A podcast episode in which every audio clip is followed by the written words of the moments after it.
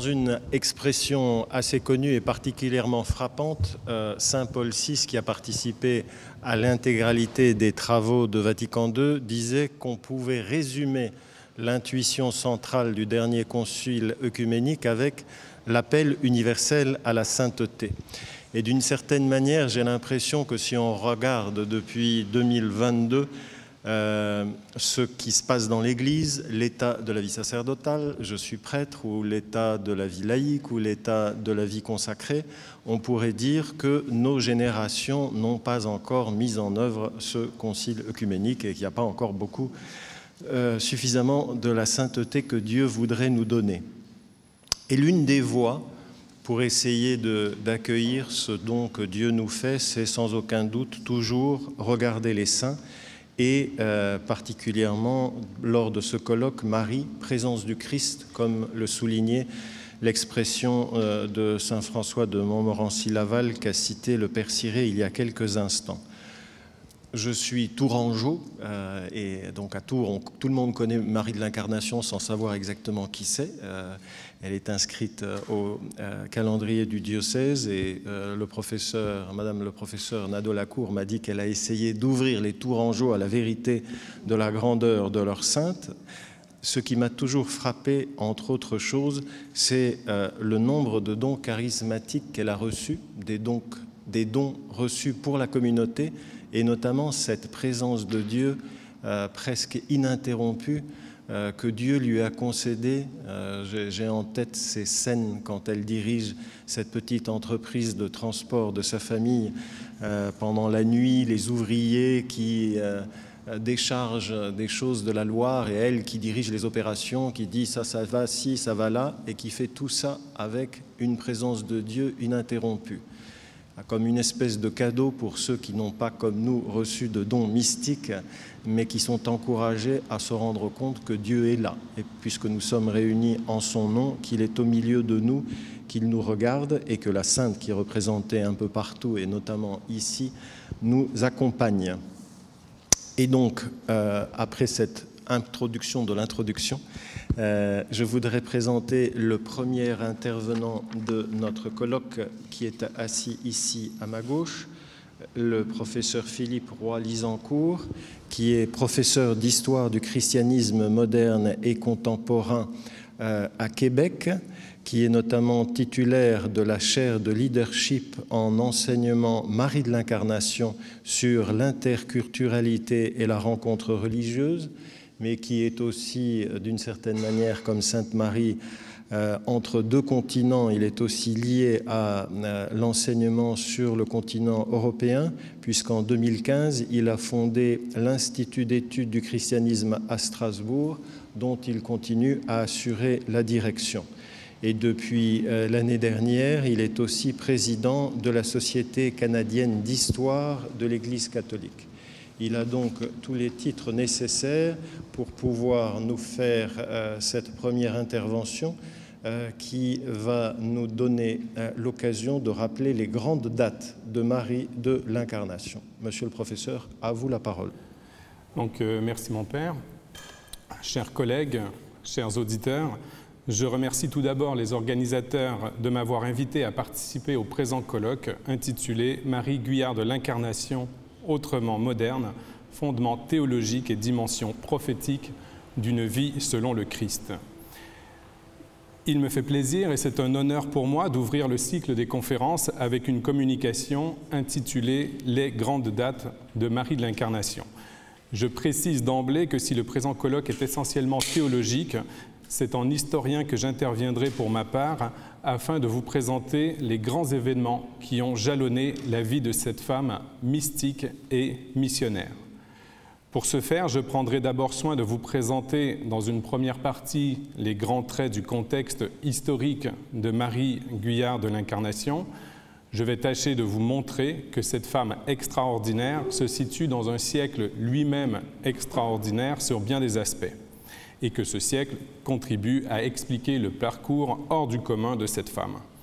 Ensuite, je m'attarderai dans une deuxième grande partie sur la vie de Marie Guyard en France et je terminerai en vous exposant la vie et l'œuvre de Marie de l'Incarnation en Nouvelle-France. Ce sera ma troisième et dernière partie, mais commençons euh, donc sans tarder en évoquant les grands traits du contexte historique de Marie Guyard de l'Incarnation. Marie Guyard naquit à Tours le 28 euh, octobre 1599 à l'aube de ce qu'on appelle en France le Grand Siècle. Ce siècle, le XVIIe, fut l'une des périodes les plus riches de l'histoire de France, comme nous allons le voir en regardant rapidement les choses au niveau de la politique intérieure et extérieure de la France, mais aussi au niveau culturel et religieux. Au niveau politique, le grand siècle fut particulièrement marqué par les règnes de Louis XIII et de Louis XIV. Durant cette période, l'autorité royale se renforça au détriment des grands du royaume, ou de la haute noblesse si vous voulez, et le pays connut une relative paix intérieure, paix intérieure due notamment à la promulgation de l'édit de Nantes en 1598 qui mit fin aux guerres de religion. Grâce à cette nouvelle conjoncture et à l'action de ministres tels que Richelieu, Mazarin et Colbert, le pays se développa à l'intérieur et à l'extérieur et il devint la première puissance européenne. Par ailleurs, tout au long du grand siècle, la France repoussa ses frontières, au nord, au sud et à l'est, frontières qu'elle consolida par des traités avantageux au niveau de la politique extérieure. La France s'étendit au-delà du continent européen en colonisant la Nouvelle-France, la Guyane, certaines îles des Antilles, la Louisiane et l'île Bourbon, en s'installant à Madagascar et au Sénégal et en créant des comptoirs en Inde. Le XVIIe siècle fut donc pour la France une période d'accroissement de son territoire, mais il fut également une période de grande prospérité culturelle. En effet, la période fut également prospère dans le domaine de la culture, pour la littérature, avec des écrivains comme La Fontaine, Perrault ou Boileau, pour le théâtre, avec Molière, Corneille et Racine, pour l'art oratoire, avec Bossuet, Bourdaloue, Fléchier et Fénelon, pour la musique, avec Lully et Charpentier, pour la peinture, avec Delatour, Poussin, de Champaigne et Lebrun. La sculpture eut aussi ses grands noms de même que l'architecture dont le symbole est le fameux château de Versailles. Et enfin, le XVIIe siècle français fut également marqué par des philosophes et des scientifiques hors du commun, parmi lesquels Descartes et Pascal, pour ne nommer qu'eux. Mais il ne faut pas oublier que ce siècle fut aussi le grand siècle des âmes, selon la célèbre expression de Daniel Rops, qui réfère plus particulièrement aux 60 premières années du XVIIe. Le grand siècle fut un siècle profondément religieux. Le grand siècle fut une période de réforme religieuse. Nous sommes après le Concile de Trente. Ce concile, qui s'est tenu entre 1545 et 1563, a cherché d'une part à réfuter les théories protestantes, ce qu'il a fait en rappelant et en précisant la doctrine catholique là où elle était attaquée, et d'autre part, ce concile a pris des mesures pour réformer l'Église, ce qu'il a fait en combattant les abus qui s'étaient introduits euh, dans la discipline ecclésiastique et dans les mœurs du clergé. Le Concile de Trente a été appliqué assez tardivement en France, pour des raisons que je n'aborderai pas ici, mais le renouveau religieux qui en suivit la réception fut très profond. L'un des grands succès de l'application du Concile fut la création de séminaires et ces séminaires vont progressivement former un clergé de qualité qui rayonna dans toute la France et au-delà des mers. C'est un aspect absolument essentiel de la réforme religieuse du XVIIe siècle en France.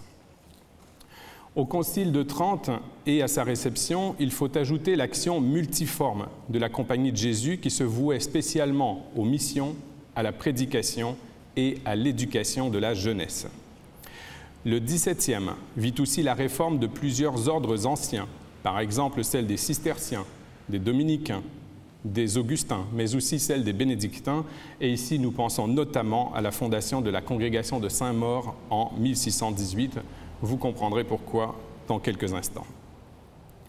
Parallèlement à la réforme des ordres anciens, des instituts nouveaux furent fondés. Je ne vais pas les nommer ici, mais ces instituts furent tous caractérisés par une très forte dimension apostolique. L'apostolat est une caractéristique essentielle du grand siècle. Un autre aspect fondamental qu'il faut souligner concernant le XVIIe siècle religieux, c'est qu'il fut un grand siècle missionnaire.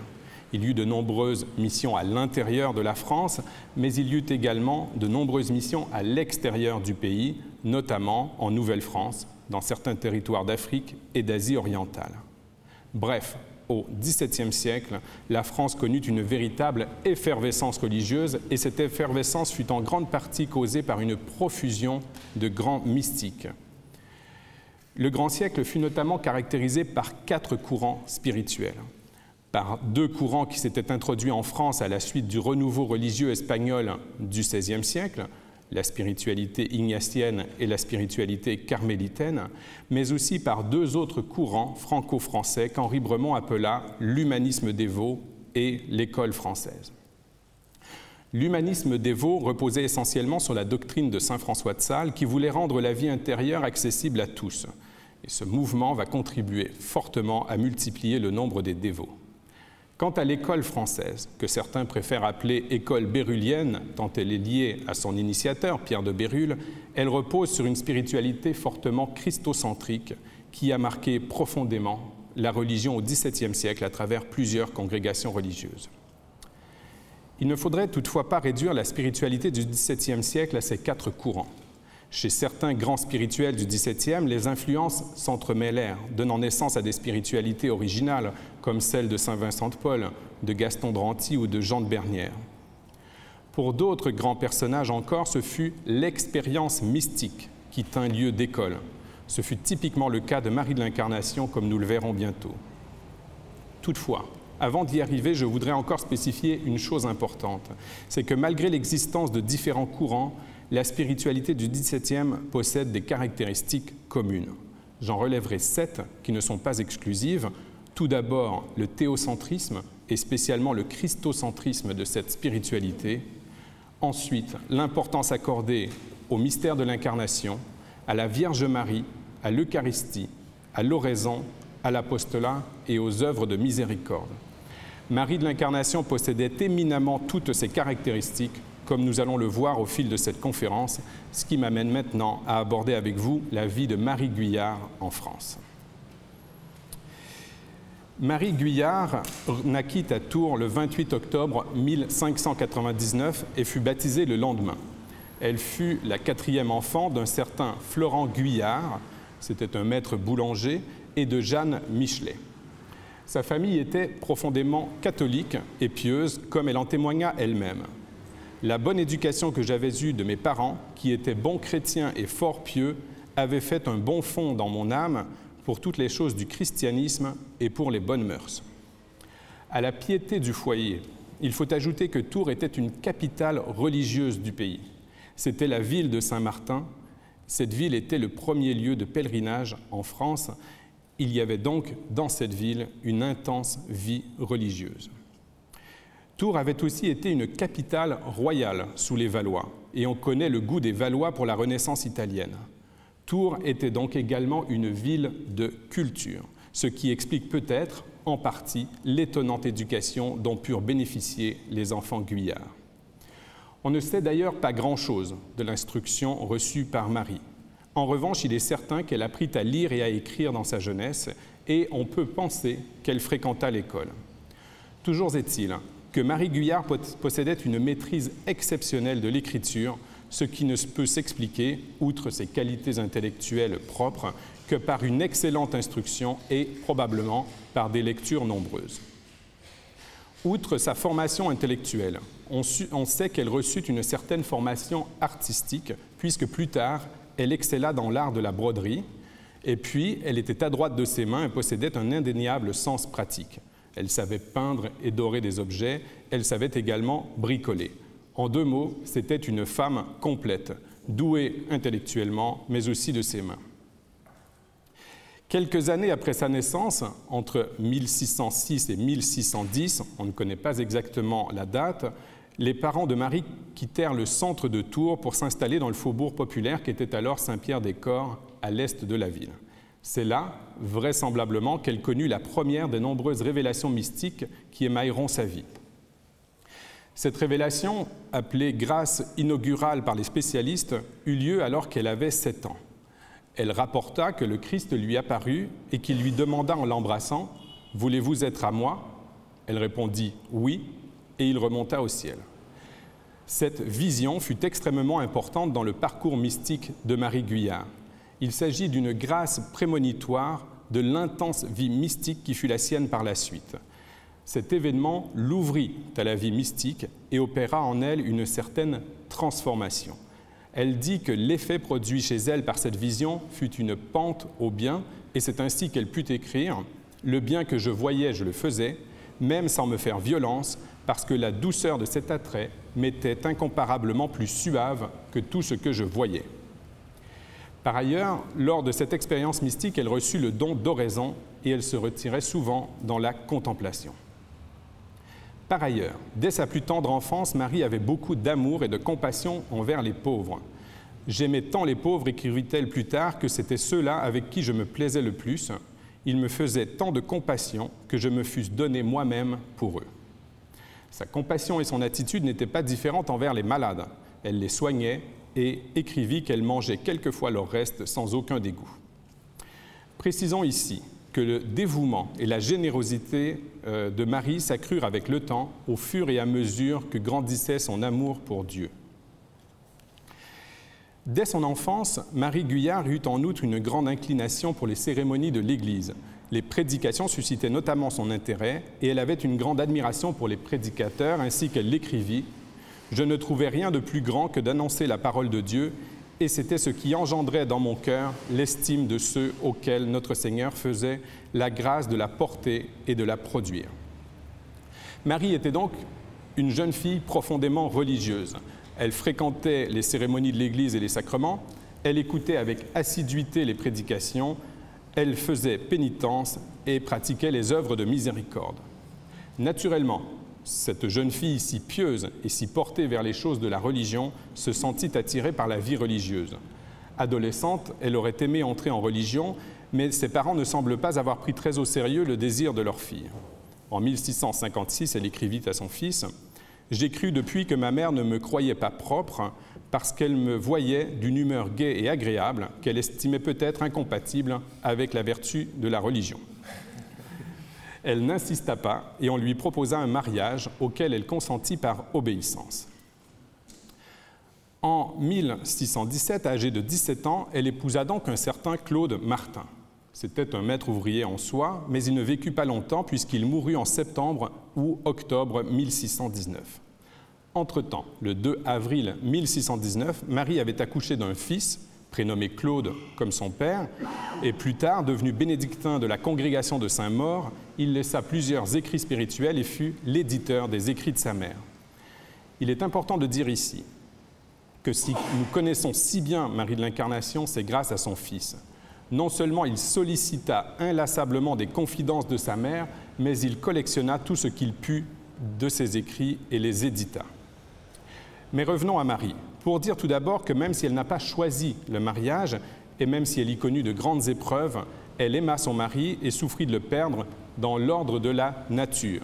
Il n'en reste pas moins que, spirituellement, le mariage fut pour elle une captivité. C'est le mot qu'elle emploie. Et pour des raisons strictement spirituelles, elle considéra la mort de son époux comme une délivrance. Matériellement, à la mort de son époux, Marie hérita d'un atelier au bord de la faillite et dut donc consacrer les euh, mois qui suivirent ce décès à rembourser les créanciers et à liquider l'entreprise. Évidemment, on voulut la marier à nouveau, mais elle refusa catégoriquement. C'est à cette époque, le 24 mars 1620 exactement, qu'elle vécut une deuxième grande expérience mystique.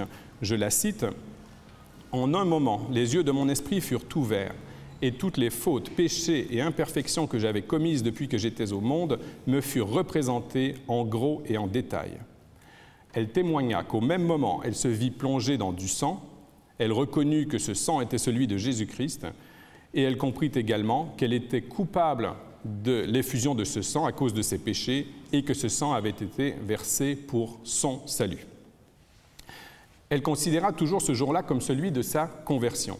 Bien entendu, il faut entendre euh, ce terme dans le sens de la conversion seconde, tel que le concept est utilisé par les théologiens de la vie spirituelle.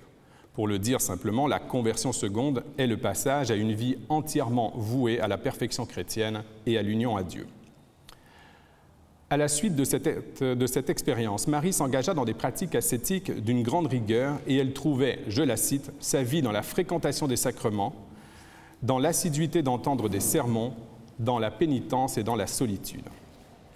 Vers cette époque, un peu avant ou un peu après, Marie revint habiter chez son père, où elle passait une bonne partie de son temps en prière et en oraison. Cette solitude méditative et contemplative dura environ un an jusqu'à ce qu'elle aille habiter chez sa sœur et son beau-frère qui sollicitaient son aide, ce à quoi elle consentit par charité. En 1622, Marie Guyard alla donc aider sa sœur et son beau-frère qui possédaient une importante entreprise de transport. Chez eux, elle se fit la servante des servantes de la maison. Dans un premier temps, elle travailla surtout aux cuisines et aux soins des malades, puis sa sœur tomba, tomba enceinte, donc elle ne pouvait plus seconder son mari dans la gestion de l'entreprise, et comme celui-ci ne savait ni lire ni écrire, Marie fut sollicitée pour remplacer sa sœur auprès de lui. Là, elle fit tant et si bien qu'on finit par lui confier le soin de tout le négoce. Malgré tous les tracas matériels qui l'accaparaient du matin au soir, elle ne perdait pas la présence de Dieu. Ce recueillement intérieur pouvait d'ailleurs se montrer incommodant dans la vie de tous les jours et elle devait faire de grands efforts pour se montrer attentive à ce qui l'entourait.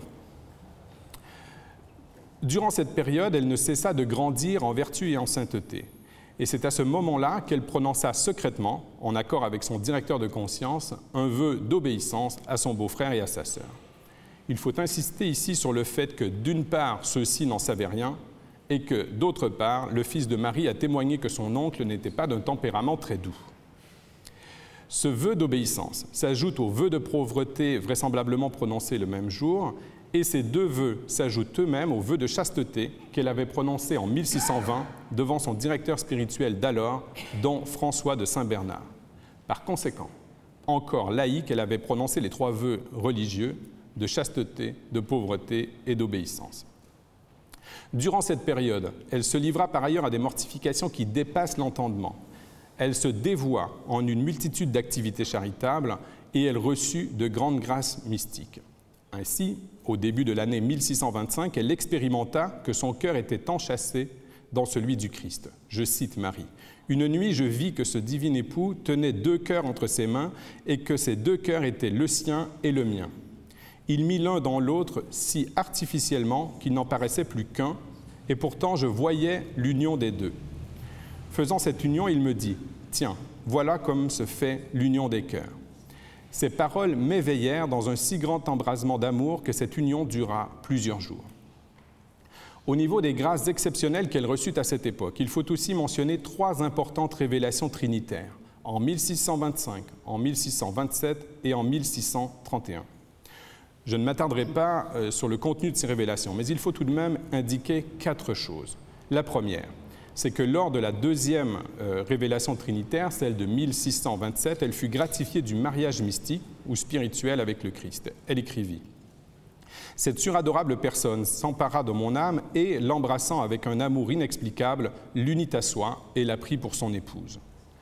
La deuxième chose qu'il faut indiquer, c'est que lors de sa troisième révélation trinitaire, celle de 1631, les trois personnes de la Trinité divine s'approprièrent son âme. Elle écrivit la très sainte Trinité, en son unité, s'appropriait mon âme comme une chose qui lui était propre et qu'elle avait rendue capable de sa divine impression et des effets de son divin commerce. La troisième chose qu'il faut indiquer, c'est que, comme ce fut le cas pour tous les mystiques, ces expériences furent préparées par de grandes épreuves spirituelles sur lesquelles nous n'allons toutefois pas nous attarder. Enfin, la quatrième chose qu'il faut indiquer, c'est qu'entre la deuxième et la troisième révélation trinitaire, Marie Guyard était entrée chez les Ursulines de Tours, ce qui nous emmène à considérer maintenant sa vie à Tours en tant qu'Ursuline et le développement de sa mission canadienne. Le désir de Marie Guyard pour la vie religieuse augmentait continuellement depuis l'expérience mystique qu'elle appelait sa conversion, celle du 24 mars 1620 que nous avons évoquée il y a quelques instants. Et puis, son fils grandissait lui aussi. Finalement, elle entra chez les Ursulines de Tours le 25 janvier 1631. Elle confia son fils, qui allait avoir 12 ans quelques semaines plus tard, aux soins de sa sœur et de son beau-frère chez qui il avait grandi. Et l'enfant fut placé en pension dans un collège jésuite. Marie et son fils gardaient la possibilité de se voir au parloir, mais cette séparation n'en fut pas moins un déchirement absolument terrible pour les deux. Marie écrivit à ce sujet L'amour naturel me pressait comme si l'on m'eût séparé l'âme du corps. Quant au fils, dans un premier temps, il vécut très mal cette séparation, car il était extrêmement attaché à sa mère, mais il finit par comprendre ce qui animait sa mère et par adhérer pleinement à sa mission. Après que Claude eut acquiescé à la mission extraordinaire de sa mère, une véritable relation spirituelle euh, finit euh, euh, par se mettre en place et par les unir, et cette relation spirituelle s'approfondit au fil des ans, et Marie en vint à exercer sur son fils une véritable maternité spirituelle. En 1631, Marie Guyard entra donc chez les Ursulines de Tours. Mais pourquoi ce choix des Ursulines? Ce qui l'attira dans cette congrégation, ce fut sa dimension apostolique, comme elle en témoigna très explicitement elle-même. Dès que j'eus les premières et fortes impressions de quitter le monde, ce fut d'être Ursuline, parce qu'elles étaient instituées pour aider les âmes, chose à laquelle j'avais de puissantes inclinations. Marie prit l'habit religieux le 25 mars 1631. C'était environ une semaine après sa troisième révélation euh, trinitaire. Après sa prise d'habit, elle connut à nouveau une période de grandes épreuves. À cette époque, son directeur spirituel, dont Raymond de Saint-Bernard, fut muté. Son fils lui donna des soucis. Elle faisait également face à des souffrances physiques, à des maux de tête, à des migraines. Elle semble avoir eu à subir des tentations d'impureté. Elle avait, je la cite, des pensées de blasphème contre Dieu et contre la Sainte Vierge. Elle avait des doutes sur la foi. L'oraison lui devenait très difficile et elle se demandait si les révélations dont elle avait été euh, gratifiée n'étaient pas des illusions. Cette épreuve s'atténua à la fin de l'année 1632 avant de disparaître totalement vers la fin de l'été 1633. Cette année 1633 fut d'ailleurs importante pour Marie de l'Incarnation. Le 25 janvier, elle fit sa profession religieuse et puis sa vocation canadienne commença à se dessiner. Cette vocation débuta par un songe qui donna une nouvelle orientation à sa vie intérieure, une orientation résolument missionnaire. Nous sommes à la fin de l'année 1633, plus précisément durant l'octave de Noël 1633. Marie eut un songe dans lequel elle se trouva avec une compagne dans, je cite, un grand et vaste pays plein de montagnes, de vallées et de brouillards épais qui remplissaient tout, excepté une petite maisonnette qui était l'église de ce pays-là. Marie expliqua que, je la cite à nouveau, la Sainte Vierge regardait ce pays, autant pitoyable qu'effroyable, et la Sainte Vierge était euh, avec l'enfant Jésus, et il semblait à Marie, je la cite, qu'elle lui parlait de ce pays et de moi, et qu'elle avait quelques desseins à mon sujet. En outre, durant cette vision, la Vierge Marie l'embrassa trois fois. Marie de l'Incarnation ne comprit pas tout de suite la signification de ce songe, mais à partir de celui-ci, elle devint très préoccupée par la question du salut des âmes et par les missions. Finalement, la signification de son songe lui fut donnée un an plus tard, dans les premiers mois de 1635. Voici comment elle raconta la chose. Un jour, étant en oraison devant le très saint sacrement, mon esprit fut en un moment ravi en Dieu. Lors, cette adorable majesté me dit ces paroles C'est le Canada que je t'ai fait voir, il faut que tu y ailles faire une maison à Jésus et à Marie. À partir de ce moment-là, elle ne voyait, euh, je la cite à nouveau, elle ne voyait plus d'autre pays que le Canada et mes plus grandes courses étaient dans le pays des Hurons pour y accompagner les ouvriers de l'Évangile, y étant unis d'esprit au Père éternel sous les auspices du Sacré-Cœur de Jésus pour lui gagner les âmes. Ceci nous amène à considérer maintenant la vie et l'œuvre de Marie de l'Incarnation en Nouvelle-France. Avant cela, mentionnons seulement qu'en 1634, elle devint sous-maîtresse des novices à Tours. Sa charge consistait essentiellement à leur enseigner la doctrine chrétienne, pour cela, elle composa un document appelé L'École sainte par son fils. Il s'agit d'une explication familière de la doctrine chrétienne et ce document est aujourd'hui connu sous le nom de Catéchisme de Marie de l'Incarnation. Recevoir le commandement, fut-il divin, de partir pour le Canada est une chose, mais comment le réaliser pour une religieuse cloîtrée? Entre le songe de 1633, l'explication qui lui en fut donnée en 1635 et le départ de 1639, plusieurs années passèrent. Comment partir? Marie essaya différentes solutions sans succès, mais elle s'acharna. Elle sollicita différentes personnes. Elle écrivit même au père Lejeune, supérieur de la mission à Québec. Elle était déterminée à partir et fit tout ce qu'elle put pour cela. La solution vint finalement de Madame de la Pelletrie. C'était une jeune veuve assez argentée, pieuse et aventurière, euh, fantasque et peu réaliste, mais habitée par le même désir missionnaire pour le Canada et par une foi à toute épreuve. C'est elle et sa fortune, disons-le, qui permirent finalement à Marie de l'Incarnation de partir pour le Canada. Je passe sur les détails de la mise en relation entre les deux femmes. Je passe sur les difficultés extraordinaires qu'elles rencontrèrent et sur toutes les aventures qu'elles durent traverser pour dire que Marie de l'Incarnation reçut finalement son obédience pour le Canada en février 1639. Elle s'embarqua pour la Nouvelle-France à Dieppe le 4 mai 1639 avec Madame de la Pelletrie, deux autres Ursulines et trois Augustines qui allaient au Canada pour fonder un hôtel-dieu à Québec. Le voyage entre la France et la Nouvelle-France fut difficile. Il fallut faire face au gros temps dès le début de la traversée. Il y eut l'angoisse de rencontrer des corsaires, ennemis. Il fallut faire un détour pour éviter une, une flotte. Le bateau fut déporté au nord par euh, des tempêtes et un iceberg fut évité de justesse. Bref, le voyage fut extrêmement difficile. Finalement, toutes ces femmes, ces Amazones du grand Dieu, pour reprendre les mots fameux du Père le Jeune, arrivèrent à Québec le 1er août 1639. La première chose qu'elles firent fut d'embrasser la terre. Je cite Marie. La première chose que nous fîmes fut de baiser cette terre en laquelle nous étions venus pour y consommer nos vies pour le service de Dieu et pour nos pauvres sauvages. Lorsque les civilités d'usage furent terminées, les Ursulines furent conduites dans leur habitation provisoire en attendant la construction d'un monastère. Il s'agit d'une petite maison louée par Madame de la Pelletrie qui était située tout près de l'actuelle église Notre-Dame des Victoires pour ceux qui connaissent Québec.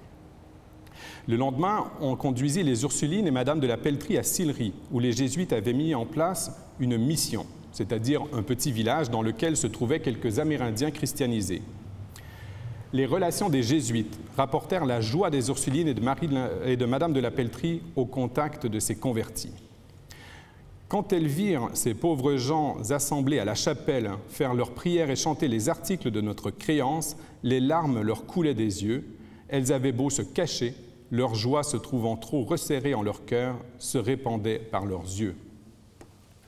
Après cette visite, les Ursulines regagnèrent la petite maison, car n'oublions pas que ces religieuses étaient des femmes cloîtrées. Il n'était pas question pour elles de parcourir le pays. Leur mission évangélisatrice devait se faire à l'intérieur d'une clôture et d'un monastère.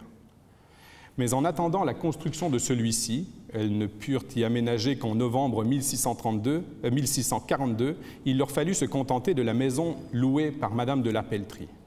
Et parlons-en de cette maison. Elle était très petite, elle ne comportait que deux chambres, une cave et un grenier. Et puis, elle n'était pas très isolée. En septembre 1640, Marie de l'Incarnation écrivit ceci à une correspondante. La petite maison est si pauvre que nous voyons par le plancher reluire les étoiles durant la nuit et qu'à peine y peut-on tenir une chandelle allumée à cause du vent. De plus, elles étaient nombreuses à loger dans cette maison. Les trois Ursulines, auxquelles s'ajoutèrent deux Ursulines de Paris en 1640, pendant un certain temps, Madame de la Pelletrie et sa demoiselle Charlotte Barré, des Amérindiennes qui furent très rapidement confiées à la communauté.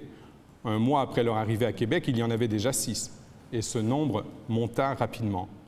Par ailleurs, de jeunes Françaises venaient suivre des cours en tant qu'externes. Il y en avait sept ou huit à peine une semaine après l'arrivée des Ursulines. Tout ceci m'emmène à considérer maintenant l'évangélisation et l'éducation des Amérindiennes et des Françaises. À peine arrivées au Canada, Marie de l'Incarnation et les Ursulines firent donc ce qu'elles étaient venues faire, évangéliser, éduquer et instruire les Amérindiennes et les Françaises. Pour ces, dernières, il n'y avait aucun obstacle linguistique, mais pour les autochtones, il en allait tout autrement. Les Ursulines se mirent immédiatement à l'étude des langues autochtones. Il nous fallut mettre à l'étude de la langue des sauvages, écrivit Marie de l'Incarnation. Le grand désir que j'avais de les instruire m'y fit embarquer d'abord.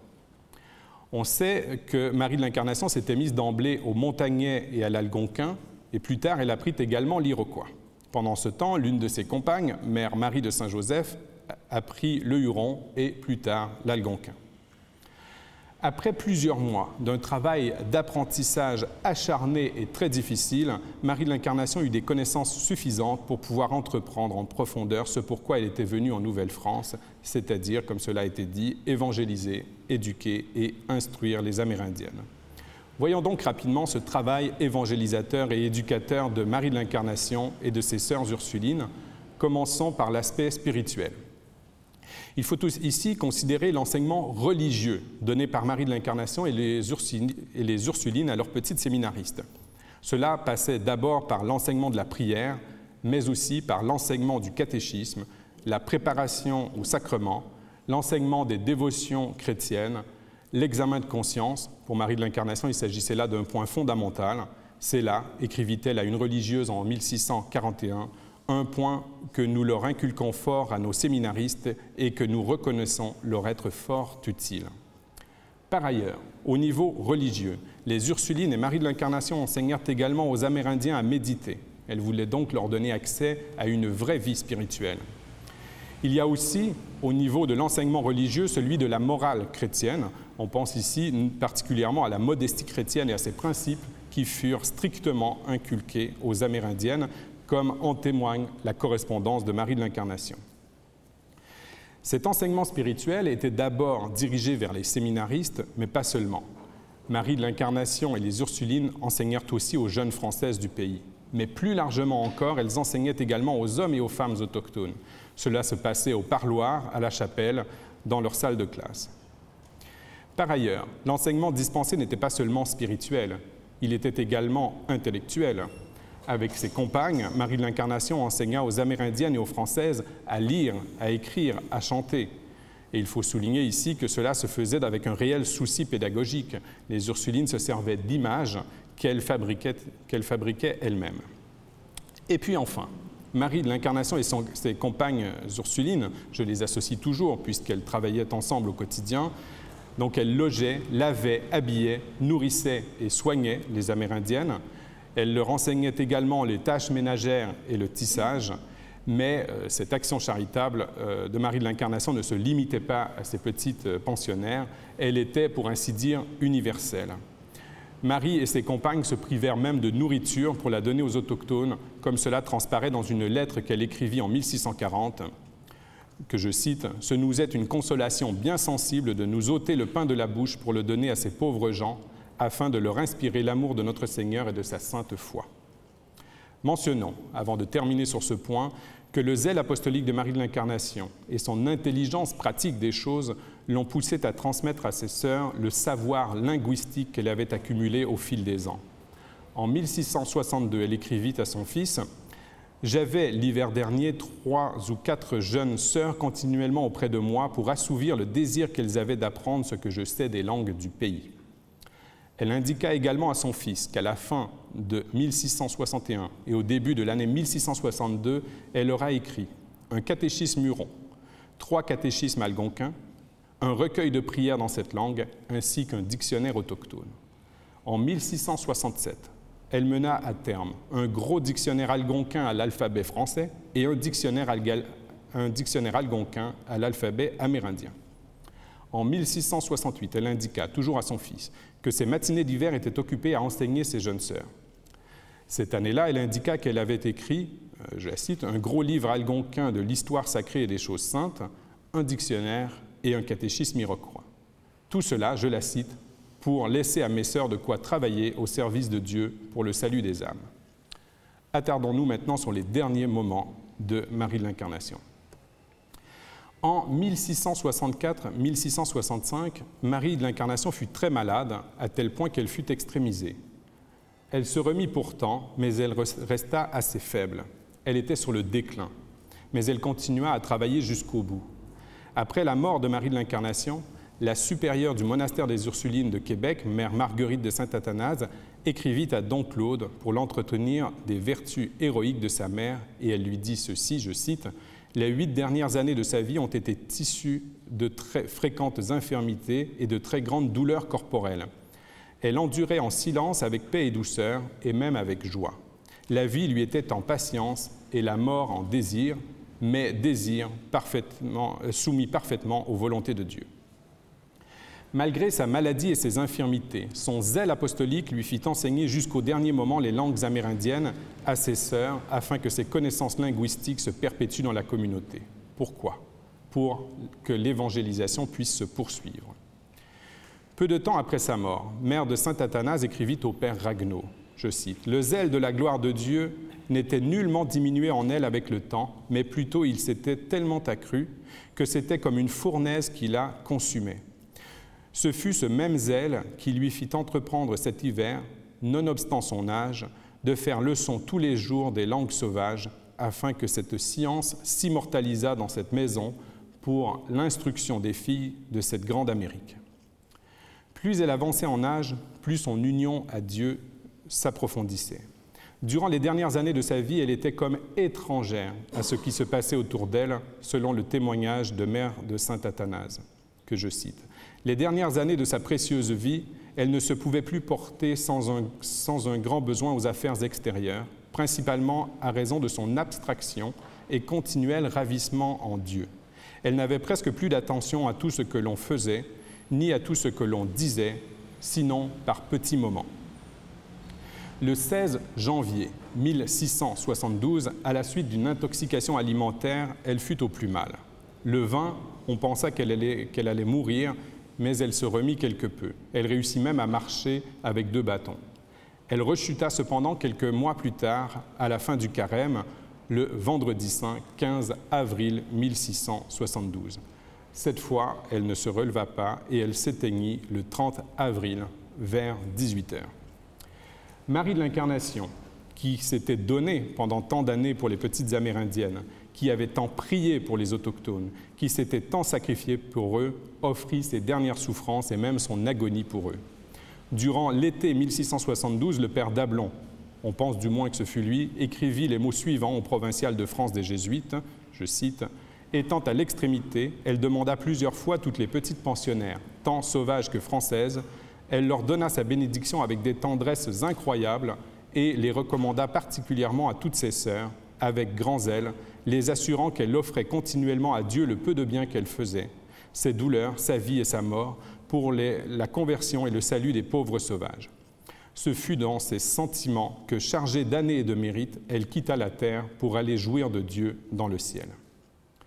Pour conclure, quel recul prendre sur la vie d'une telle femme, une femme à la fois si singulière et si universelle? Singularité d'abord, d'une femme marquée par d'impressionnantes expériences spirituelles et mystiques, dès sa prime enfance et tout au long de sa vie. Singularité d'une ascète, d'une femme mariée, d'une veuve, d'une mère contrainte de se séparer de son enfant. Singularité également d'une femme d'affaires efficace, d'une fondatrice audacieuse qui fonda une communauté religieuse dans un pays où tout était à construire, qui construisit un monastère qu'elle reconstruisit après un incendie dans la nuit du 30 au 31 décembre 1650. Singularité d'une religieuse cloîtrée, exemplaire dans l'observance des règles de son ordre, d'une religieuse cloîtrée mais missionnaire, d'une religieuse cloîtrée qui fut la confidente des missionnaires et de plusieurs responsables de la colonie on sait par exemple qu'elle reçut Pierre de Voyer d'Argenson, Alexandre de Tracy et Jean Talon, mais aussi plusieurs habitants de la colonie des gens simples, des aventuriers et des militaires. Singularité d'une épistolière extrêmement prolixe qui, sans en avoir la prétention, se fit linguiste et ethnologue. Ethnologue, le mot est trop fort bien sûr, mais sa correspondance comporte des, des descriptions extrêmement précieuses des caractères sociaux et culturels des autochtones linguiste, car elle a composé plusieurs dictionnaires. Singularité d'une mystique qui a laissé des écrits spirituels qui comptent parmi les œuvres majeures de la littérature mystique. On pense ici essentiellement à ses relations autobiographiques de 1633 et 1654, ainsi qu'à ses autres notes spirituelles. Singularité d'une mystique que l'un de ses directeurs spirituels, le jésuite Jérôme Lallemand, appela la Thérèse du Canada, expression reprise sous plusieurs formes similaires jusqu'à nos jours.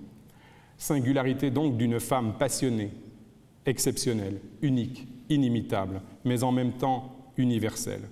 Universelle, Marie de l'Incarnation l'est d'abord dans ses ambitions apostoliques, mais elle l'est également universelle par son rayonnement, à la fois humanitaire, intellectuel, éducatif et pédagogique, apostolique, religieux, théologique et mystique. Le rayonnement universel de cette femme inspire encore aujourd'hui des âmes en quête d'absolu, des théologiens, des philosophes et des littéraires, et ses travaux sont très utiles aux historiens. Terminons en précisant que la grandeur de cette femme fut à la fois reconnue par l'Église et par l'État, par l'Église qui la béatifia en 1980 et la canonisa en 2014, et par l'État, puisqu'en 2017, le gouvernement du Québec désigna officiellement Marie Guyard de l'Incarnation comme personnage historique. Je vous remercie pour votre attention.